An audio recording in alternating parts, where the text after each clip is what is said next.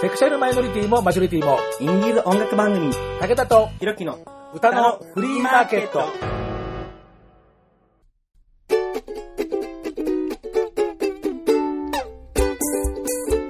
皆さん、こんにちは。ご機嫌いかがですか？簡単にあなたの手玉に取られます。ちょろい50代、武田聡です。はい。武田聡の腐れ縁。どうも、DJ ひろきです。割と普通だったね。はい。あの、腐れ縁ってあの言われたので、え？武田聡といいたっけ？ひろきの間は、腐れ縁って、そのマーガレットさんの前で、おあっしゃってたので、あ、ああ、よく聞いてるね。そういうことです。はい。いや、今、何言ってんのとかってきょとんとしたけど、あ、そう、確かに言いましたね。はい。そうです。なんか、しどろもどり、うーん、ひろきとの関係、うーん、腐れ縁ってめちゃくちゃ長考したんですよ。武田聡が長考した後に、腐れ縁っていう答えが出て、いや、だって。他にもあったやろ。いやいやいや、いや、だってさ、肉体関係っていうわけにいかないだろう、だって。いや、まあないからね。確かに。でもなんかまあ、不思議なご縁ですよね。まあ、そうですよね。はい。えー、で、3月19日に収録をいたしまして、えー、先頃配信が始まりましたけれどね、はいあの、マーガレットと一緒の方に、えーゲイインディーズのことをね、まあ、なかなか短い番組だったんでね、十分喋れなかったし、予定した曲もなかなかかけきれなかったんで、うんさあ、その香りといっちゃなんですが、おえー自分の番組で、えーがっつりとやりたいと思いますよ。はいえー、ひろきさんもね、初めて聴くような曲もあるような気がいたしますんで、うん。えー一緒に楽しみたいと思います。はい。武田とひろきの歌のフリーマーケット、ゲイインディーズ外説ボリューム2の今日は周辺岩ファクトリーレコーズ。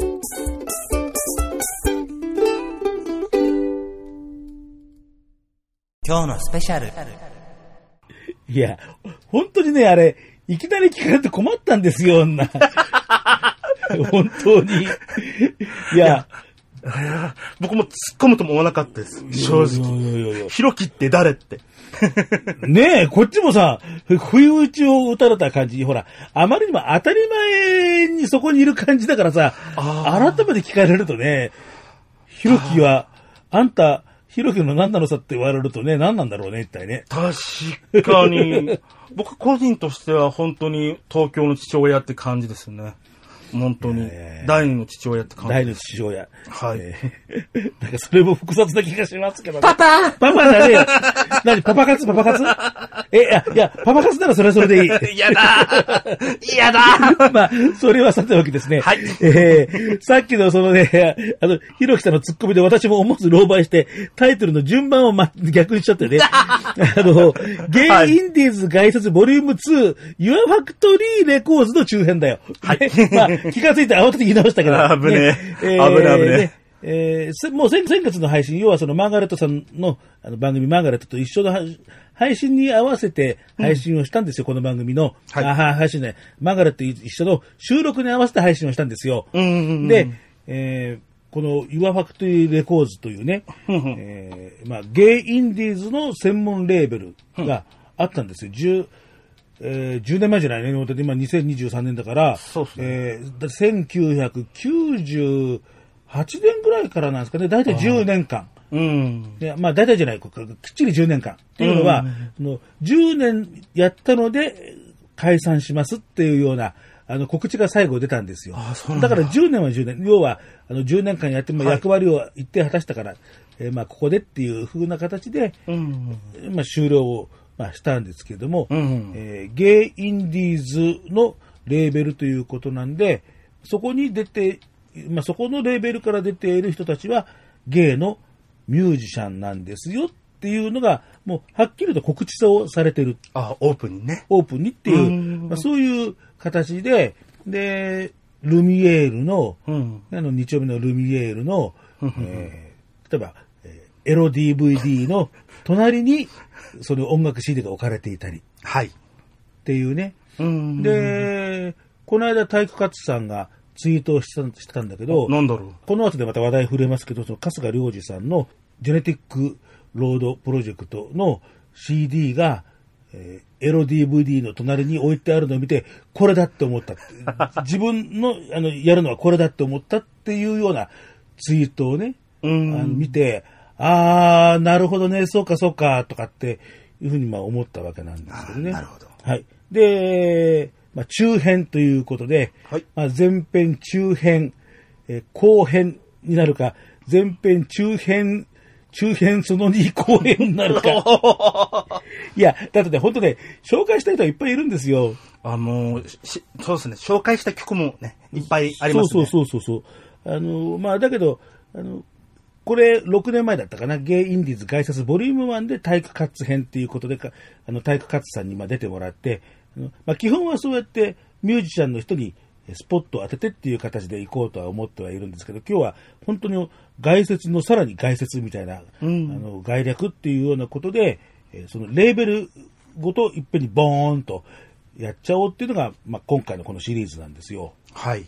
なので、えーまあ、今回紹介できなかった分をひょっとするとまたね、あの、ゲストに出てもらって、えーいろいろと喋っていくっていう形で、えー今後、ゲイ・インディーズ外説のボリューム3とか4とかっていうふうにやっていけるといいかなっていうふうに思っております。うん。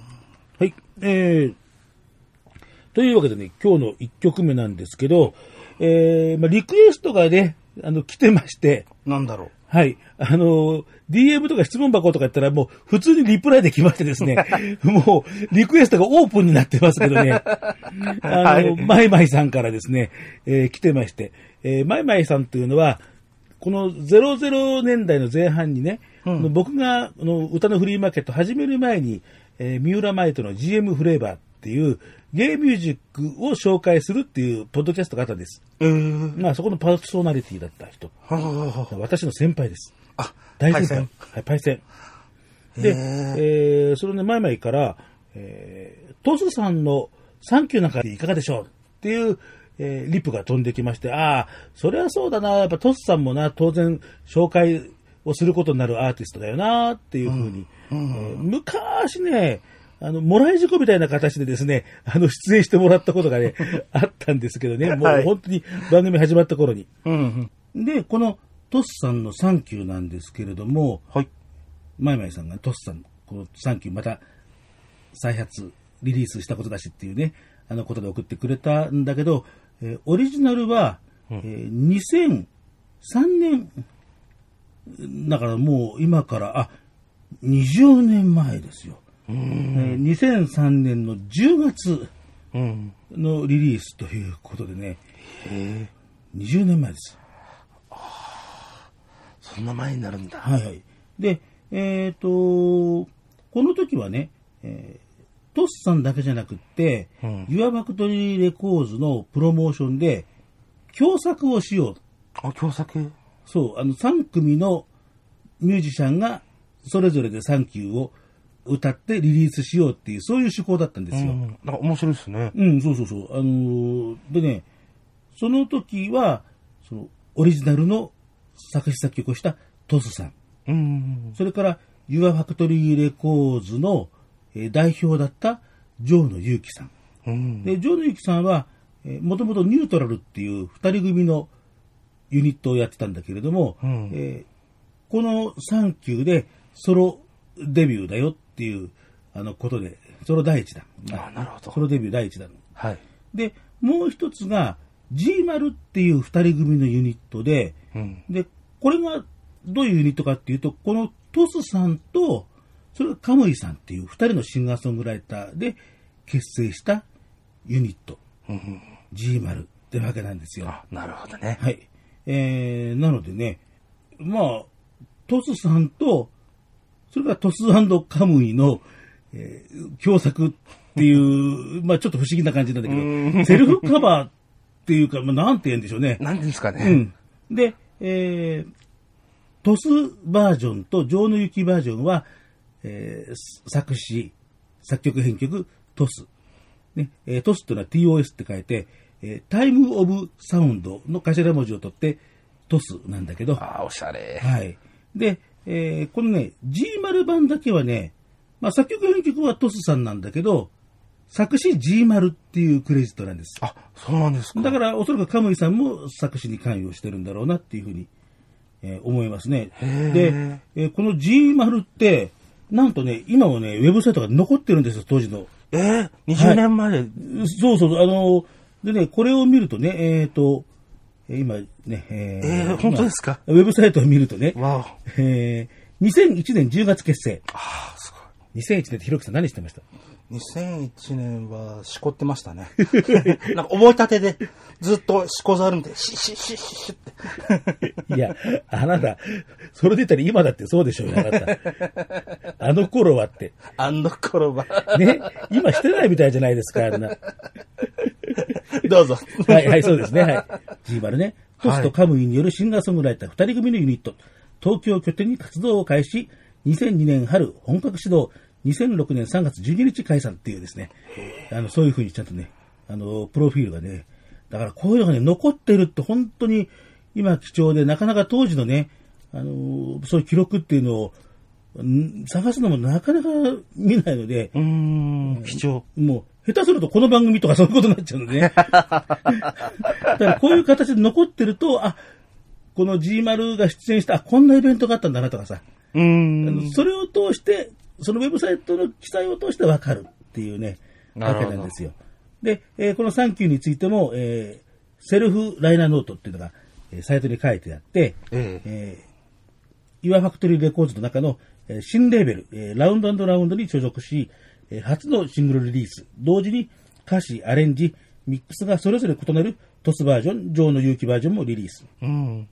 で、えーすでに配布限定シングルとしてリリースした楽曲ですが、思い入れのある2曲なので、ちょっと嬉しいかも。えーマスタリングし直したので、配布したバージョンより聴きやすくなってると思いますっていう、これ、あの、カムイさんがね、書いてる。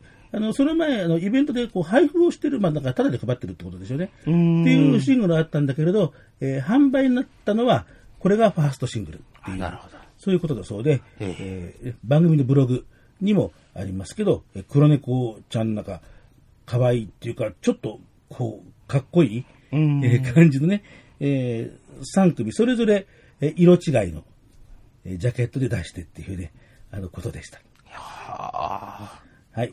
えーというわけで、えー今日はね、えーまあ、トスさんの、えー最近発表した、えーオリジナルバージョンというか、作者のバージョンじゃなくて、G マルバージョンで。あ。はい。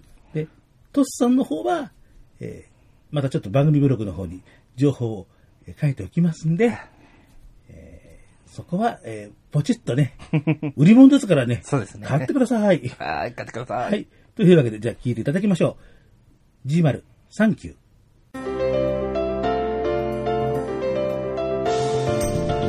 君はいつだって僕のそばで果てしない暗闇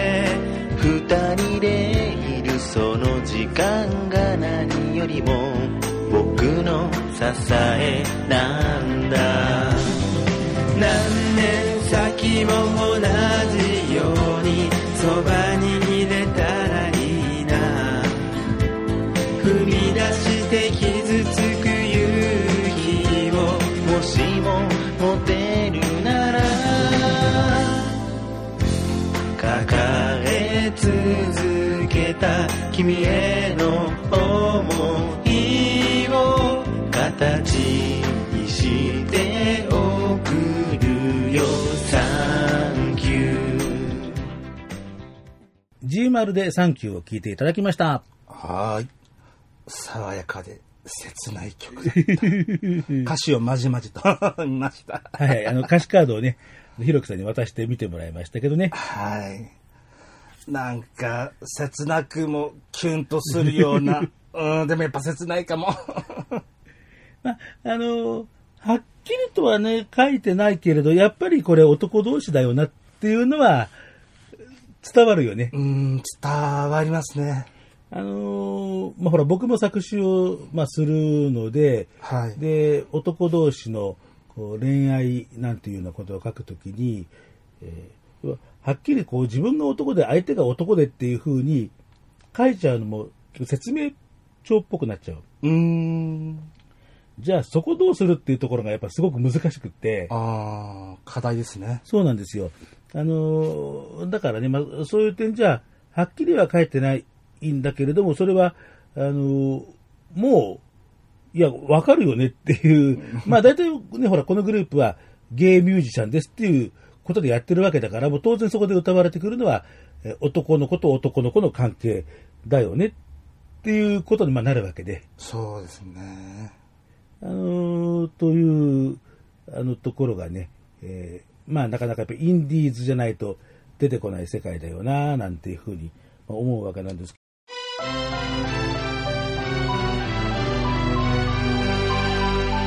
武田とひろきの歌のフリーマーケット。ど、次の、えーミュージシャンさんはですね、えー松岡アポロさん。松岡プロさん。はい、アポロさん。ね。えーアポロっていうと、こうね、ギリシャ彫刻の、こう、ガシッガシッとした感じ？いや、僕チョコレートの方あですね。あ、そうね。あの、ひろきさんのチンチンみたいな形のチョコレートな。やめて やめてください。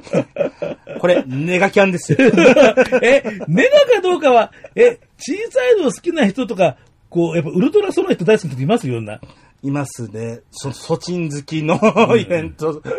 行く人はやっぱ僕のチンコ好きでしょうね。いや、あの、武田は小さいの大好きですよ、な。はい。あらー はい、どうぞ。いや、もうさ、ゲイミュージック特集だと思うとさ、安心してこういう話できるな。あー、わかる。ね？のんけの女性のミュージシャンとかを紹介する回で、このトークできないだろ、いや、できないだろ？できないです。さすがに気使いますね。いや、あなた、でも、前の時、もうちかさんの曲かけるのに、いきなり武田の肉便器って言ったからな、な。あ、マジか。マジかね、気を使ってよ、な。もう近さんでも、なんか、オッケーな雰囲気するんいや、ですよ。しねえよな。いや、それはね、変な、それは、あの、笑って許してくれると思うけど、これは紹介しづらいなって思ってるかもしれない。そんな、そんなもう、配慮してちょっとはね、はい。失礼しましたえ まあ、それはさておきですね。はーい。この番組に先立ってっていうか、3月19日のマーガレットさんの番組の収録の時にね、はい。このゲイミュージックのことについて喋ったんだけど、えーたまたま通りがかった青年がいらっしゃってですね、うん。そこにすごい関心があるという、はいはい、いやーそんな、ね、20代で、おお、そうなんだとかっていうふうに、で、う、うんん。不思議ですね。ゲイインディーズにね、興味持つって、不思議ですね。うんなんか。ね、だって、5歳とかさ、ね、そのくらいの頃だからね、な、リアルタイムでね、そう5歳とかね、10歳とかね、な、そうですね。そうそうそうそうそうそうそう。でね、その、彼がね、あの、こんなのがあるんですよっていうふうに、あの、画像で送ってくれたのが、えー2000年に、えー出ている G メン。2000年の G メン？2000年の G メン。ええそれに、うん。それにね、それに、うん。えー2000年にやったゲイレズビアンミュージックフェスティバルの記事が載っかってるの。へえ。で、僕も、うわーと思って、うん。で、この間、あの、実物をちょっと見せてもらいましてね。おお。はい。で、僕も、これ、これね、当時買ったのって、いやんなわけない。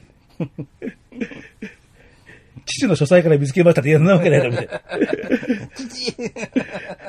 なわけないだろってね。で、まあ、通販であるらしいのね。はあ、通販で。うんだから僕もね、探して一応ポチッとやった。うーん。あとは在庫があるかどうかの勝負。そうですね。在庫あれ？とか思って。俺もこれ欲しいとかって思ってですね。え、あったんですか？いや、だから今まだ、あの、土日挟んでるからまだ、ああ。だから今ね、返事待ち、ドキドキしてますう。ん。はいあるといいな。で、えーこのゲイレズビアンミュージックフェスティバル2000っていうね、えー、G メンの紹介記事、えー全国のゲイレズビアンアーティストパフォーマンたちによる日本初の夢の音楽祭が始まるぞっていう、えー見出しがブワーンとあって、その出演者の中から、え3組紹介してるという、そういう記事なんですよ。で、えーこの記事の最初に紹介されているのが松岡アポロさん。もうだから今から23年前の話です。うーん。まだね、こう線の細い青年の写真がね。ああ、ありますでね。、この時はね、えー、信則さんっていう名義でうん。出てたんです。へえ。で、この日のステージで、今日からアポロと改名しますって宣言して、今日から。で、その、ゲイレズビアンミュージックフェスティバルの、そのステージで改名を発表した。っうん。ていう、だから、まだその事前の紹介宣伝記事だから、えーまだ当時の名義の信則さんうん。っていう名前で紹介されてるんですけれども、情熱系ピアノ弾き語りシンガーっていうね、えおーー紹介をされてましてね。で、えー、だからこういう記事っていうのが、すごくね、あ、そうなんだなって当時を、僕、このライブは見に行ったんだけど、そういう背景とかって全然わかんないから、うん。で、こういうのを見ると、ああ、そうなのね、なんていう。で、もう、この方は、えここの告知なんかを見るとね、あのーエコダマーキーとか、えー吉祥寺 B ポイントとかでライブっていうから、まあ、一般の箱で活動をされてた、うん。あの方の、当時はね、っていうことだと思うんですけれども、えーまあ、いろいろなゲイミュージックイベントなんかにも、えーまあ、出演をしてっていうことで、えーその2000年の5月に、えープライドギグ X っていう、えーイベントがあって、まあ、そこで、えーゲイの自分を前面に出した初めてのライブをそこでしたんですっていうことで、えーまあ、その時に自分は、えーメッセージを伝えたい人がたくさんいるので、えー一年なく緊張していますっていうふうな、あのそういうあのことをまあ言ったっていう。だからそれから、えー23年、2000年からはい。ということでね、えー、信則さんからアポロさん、それからあの自分のご名字をくっつけて、今、松岡アポロさんというようなことで、えー活動してるんですけれども、もう本当にコンスタントに年に何曲か、えー配信で曲を発表されてます。TikTok とかもうん使ってますしね。で、まあ、当時から、まあ、この方の、えーまあ、代表曲というか人気のあった曲で、えーレモンとメロンレモンとメロン。っていうね、えー男の子はレモン、女の子はメロン。で、みんな食べたいなっていう。そういう感じなの。そうそうそうそうそう。へえ。あのーバイセクシャルっていうようなことを、だからこの歌を通じて、あ、面白い。あのーまあ、外に出したんだっていうふうに、えーアポロさん、あのーおっしゃってました。ああ、これ面白い楽曲ですね。そうそうそうそうそう。へえ。で、このレモンとメロンは、あのその後、あのご本人がえいろいろとあのリメイクをして、英語で歌ったりとか、なるほど。えーあるいは、えーちょっとこの元々のえーレモンとメロンの、えー歌詞を変えて、で、えー発表をしてるっていうのが、あの一番最近の TikTok っていうよううんなあのことなんだけど、えーまあ今も現役で活動をされてるえー方なので、はい。えーその一番新しいレモンとメロン。でそのバージョンで、ね、今日はね、ご紹介を、えーしようと思います。はいで、えっ、と、一番新しい、えーこのレモンとメロンは、レモンとメロン Z。全土。Z。ド？ラゴンド？ラゴンボルトああ、ゼそっち、ゼーってのもゼね。なるほど。アップデートしましたね。で、あの、この、じゃあ何の Z なの？っていうのは、これ Z 世代。あ、ジェネレーション Z。そこね。なんか、スーパーなんとかサイヤ人みたいな、ああいう系じゃなくて。そうそうそうそうなるほど。はいはい、はいえーね、あの、2000年以降、こう生まれた、えーデジタルエイジなんていうようなことが、まあ、アメリカ由来の言葉ですけどね。で、その Z 世代と、えー京都を共に戦うっていうことを、えーテーマにしてる。あ面白い。こうね、あの、今のそういう若い世代は、えーまあ、仕事で日々過ごしても、まあ、絶望感うんとかね、やっぱそこはかにあったりとか、えーまあ、いろんな政治的なテロの事件なんかも今あるじゃないですか。だからそういうようなことにもつながってるんじゃないかなっていうようなことで、まあそういう世代に対して応援歌だし自分もやっていくぞっていう歌なんだっていうことなんだそうです。なるほど。はい。えーというわけでじゃあね、聞いていただきましょう。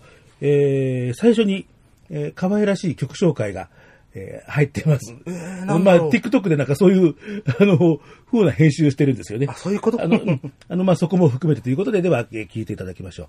えー松岡アポロ、レモンとメロン Z。レモンとメロン。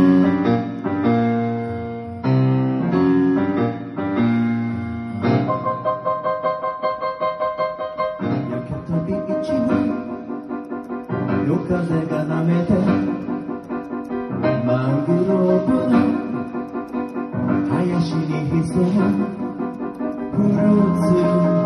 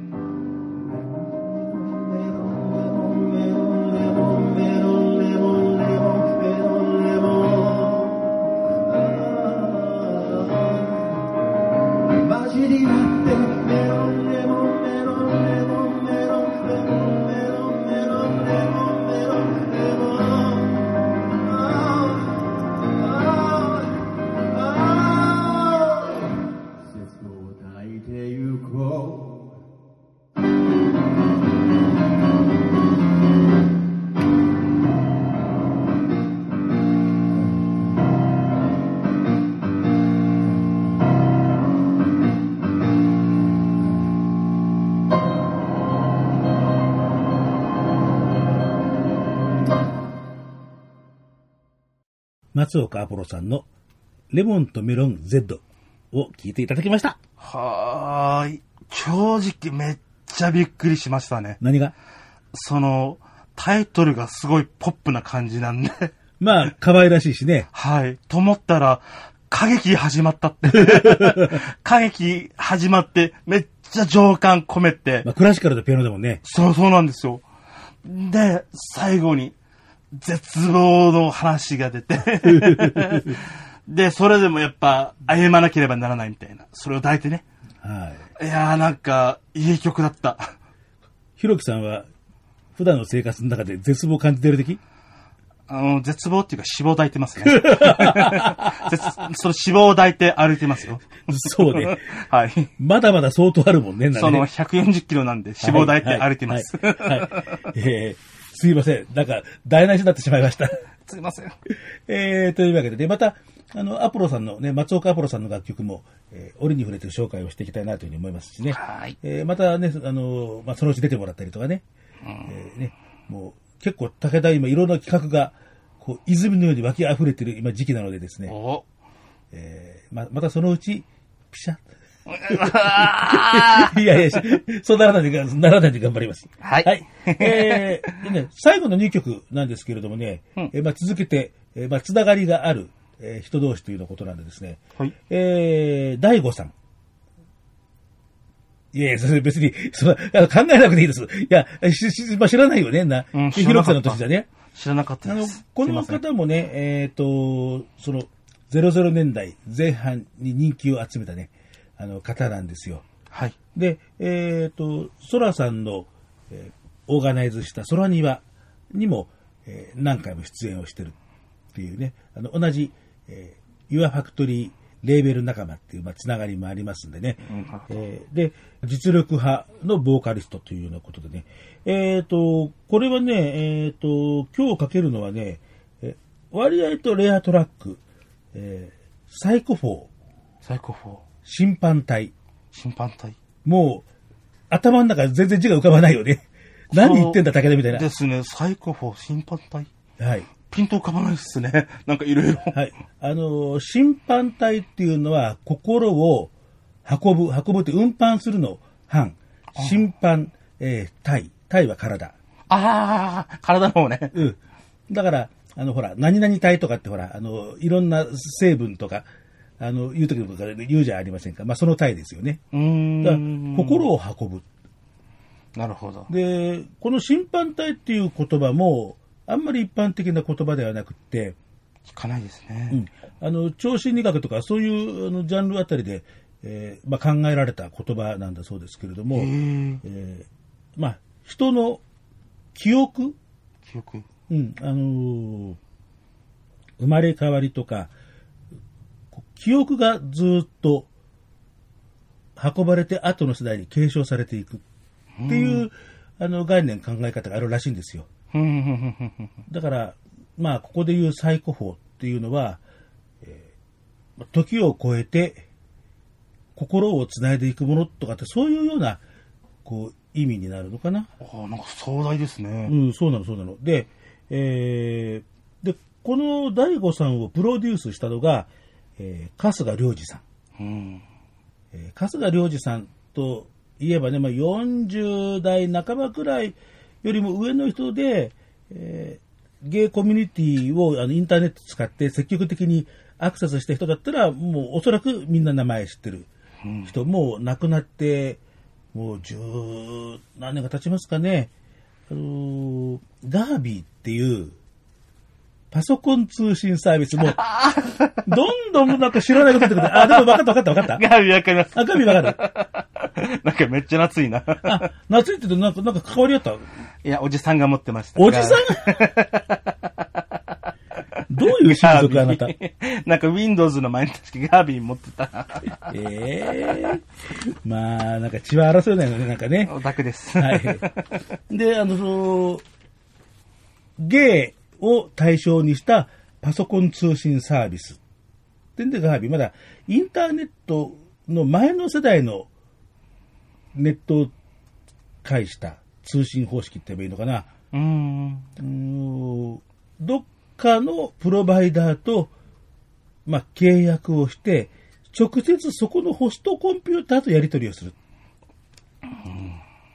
インターネットって、よくほら、あのウェブなんていうくらいで、クモの巣のようにいろんな、えーまあ、パソコンのと、それからいろいろ回線を、こう、世界中繋がってますねっ。ていうことで、1対1じゃないけど、ネットワーク通信、パソコン通信の場合は、えー一つのホストコンピューターに集中してやり取りをするっていう、そこが違うので、まあ、前の世代、前世代の、えーまあ、こういう通信のスタイルっていうことになるんだけど、その頃からあった芸の、えーコミュニティとかコミュニケーションを取る、だからまあ今でいう内門みたいなもの、うーん。まあそこに会議室とか掲示板とかいろいろあってっていう、私内門はあのやってないんでよくわからないんですけど、え、本当ですか？うん、あの、あの最初 iPhone のアプリだったから僕 Android なんで、うん。インストールできなくって、で、そのうち Android も対応だったんだけど、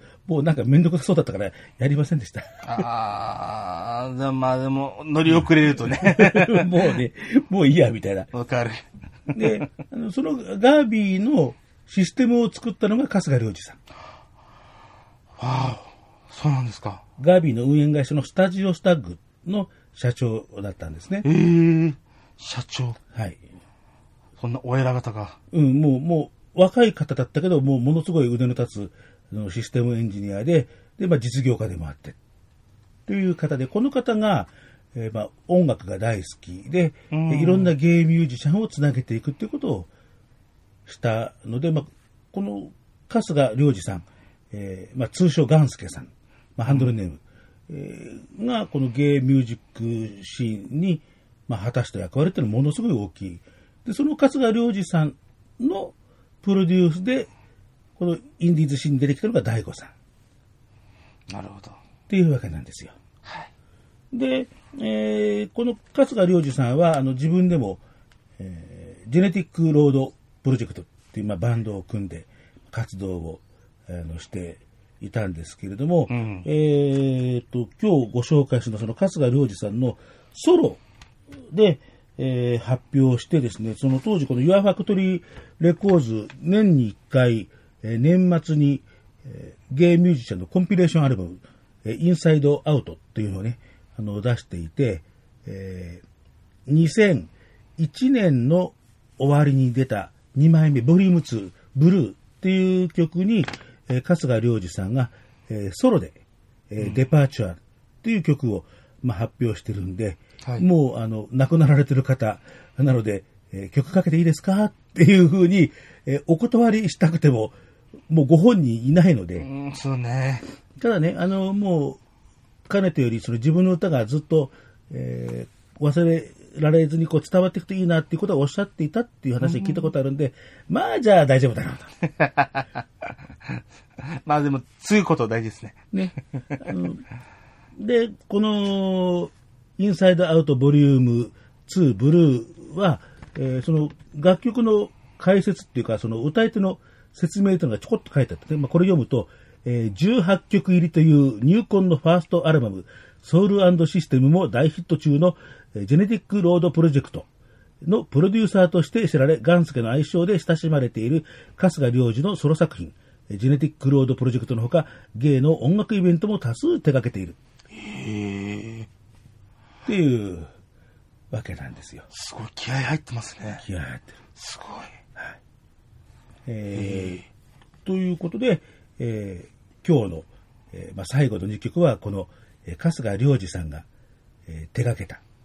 え1曲はプロデュース、1曲は自分で歌ってるっていう、えーその2曲を聴いて、えーお別れをしたいと思います。はい。はい、えー、では2曲続けて聴いていただきます。えー、第5、えーサイコフォー審判隊、えー続いて、春日良二、デパーチュア。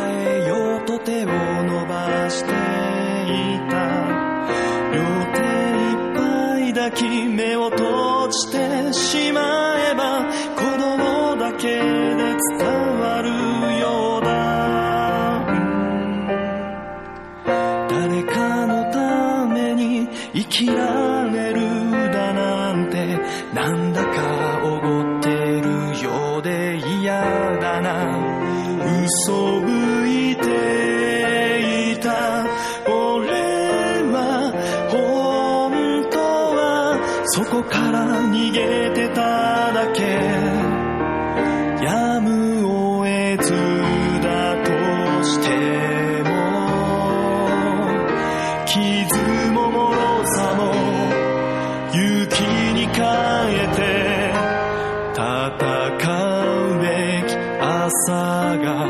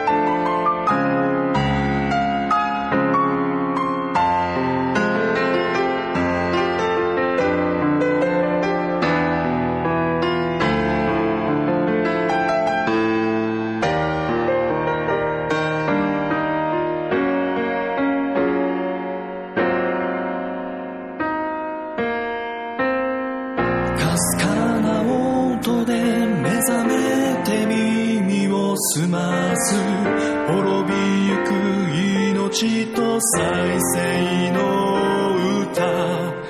さまよいながら記憶を紐解けば永遠に終わらぬ時を繰り返し。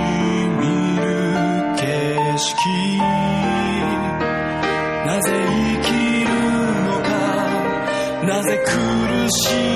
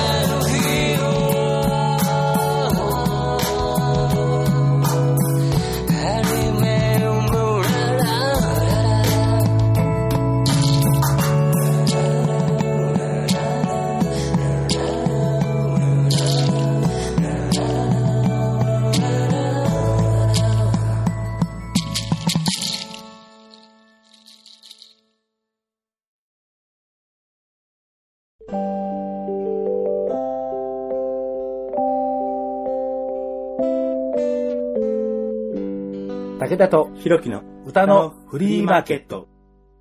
大悟さんのサイコフォー、えー審判隊、えー続けて春日良二さんのデパーチャー、2曲続けて聴いていただきました。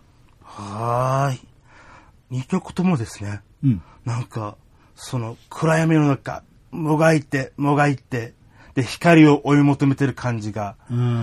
してて、なんか共感を覚えますね。で、自己嫌悪したりとか、他人を、なんか苦、苦手っていうか、そう、嫌ってみたりするけど、でもやっぱ、結局は自分で解決するしかなくて、で、光を求める姿がなんか浮かぶ感じ？うんうんのを、ちょっと、本当抽象的ですけどね。うん。うんうん。そういったビジョンが浮かびましたね。だから多分当時も春日良二さんの書く曲っていうのは、そういう形でいろんな人に勇気っていうのかな。あの、でね、この春日さんも、えー HIV ポジティブを公表して、えー活動をしていて、で、このガービーのね、えーそれぞれの個人のプロフィール、僕も会員だったけどさ、で、あの、私はセーファーセックスをしますよっていう人は、えーこうグリーンの四角の中にこう赤いハートマークがある。だこのマークをつけてると、私はセセーファーセックスします。